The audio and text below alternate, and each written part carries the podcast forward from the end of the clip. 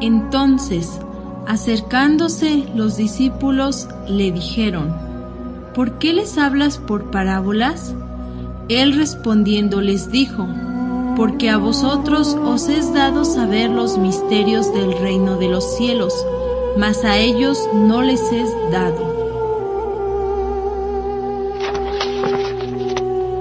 Biblioteca Gnóstica.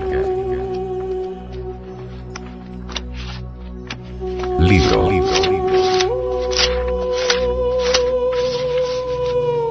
Pisti Sofía. Develada por el venerable maestro, Samael Aunweor.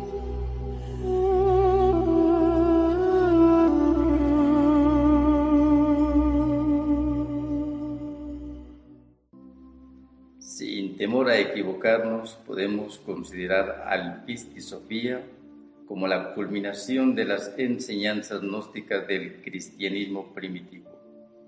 En la mayor parte de los textos legados por la historia y hasta en los encontrados en Nag Hammadi a mediados del siglo XX, hallamos la exposición de las enseñanzas esotéricas y trascendentales del Cristo Jesús antes de su pasión, muerte y resurrección. En ningún tratado como en este encontramos una exposición tan extraordinaria de los misterios del reino de la luz, del origen de la creación.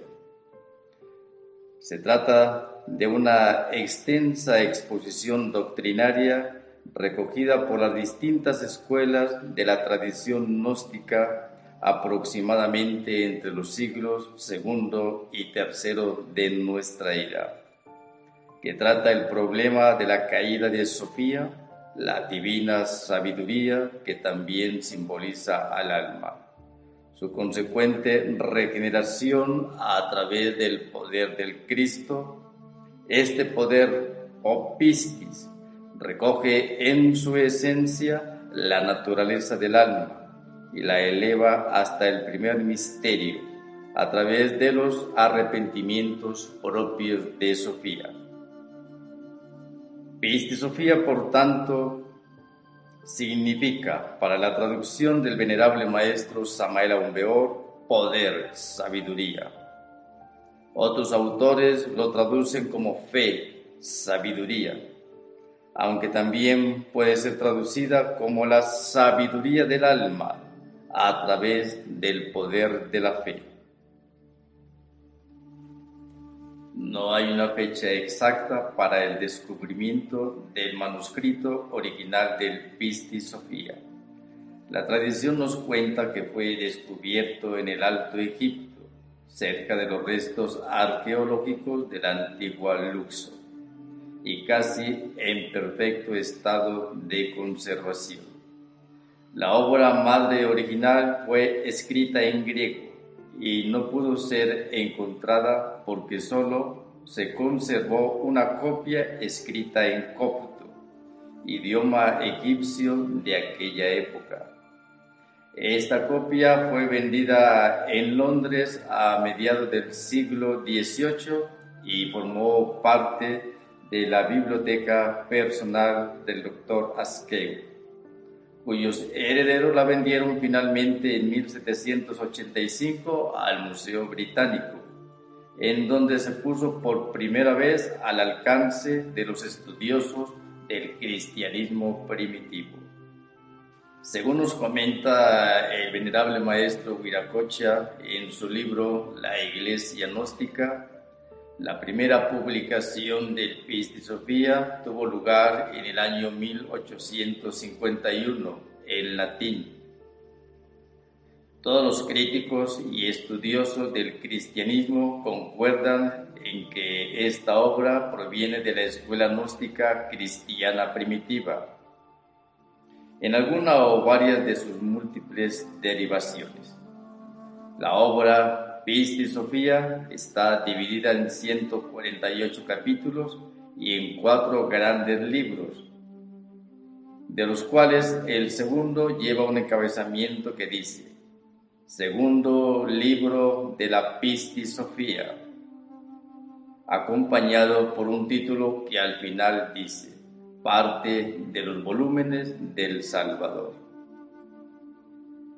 La importancia de esta obra para la gnosis contemporánea es obvia. Se trata de las enseñanzas secretas de Jesús tras la resurrección, con comentarios, preguntas de sus discípulos y discípulas, entre las cuales se incluyen su madre y su compañera María de Magda.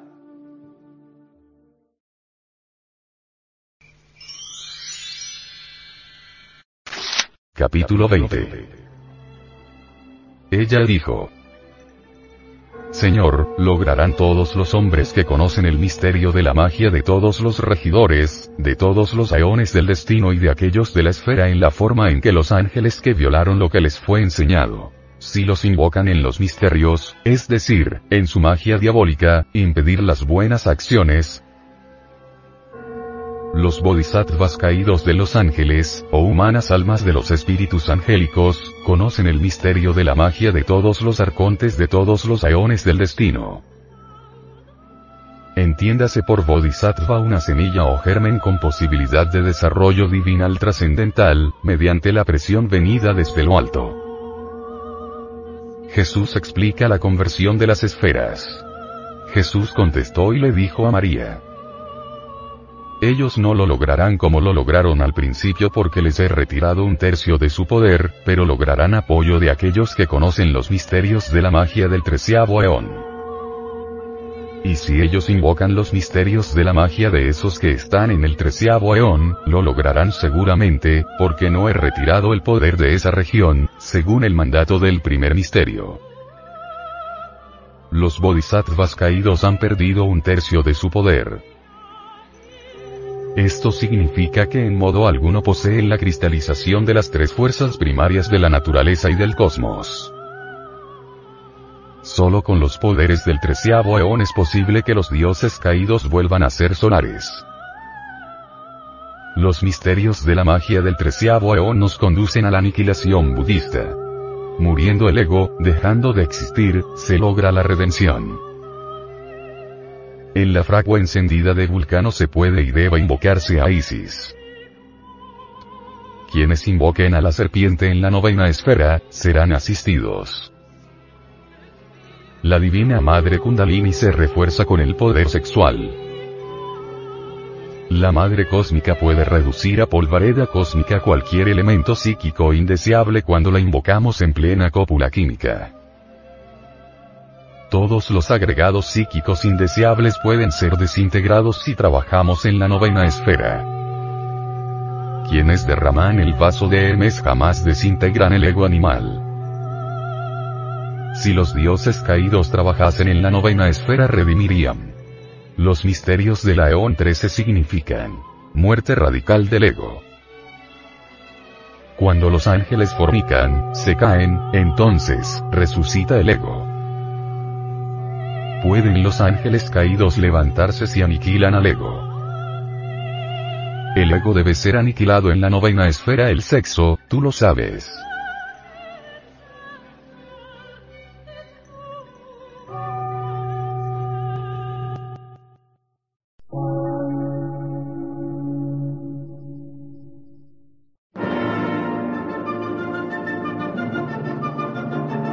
Emisora, gnóstica, transmundial. Por una nueva civilización y una nueva cultura, sobre la faz de la Tierra.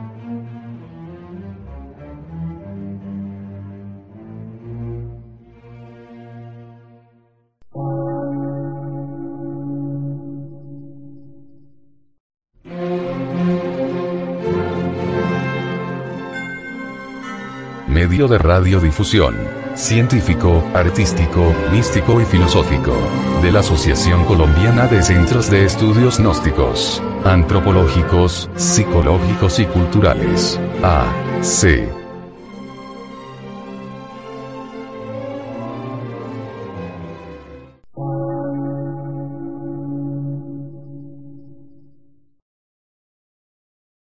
Lectura en movimiento. Difusión sin fronteras.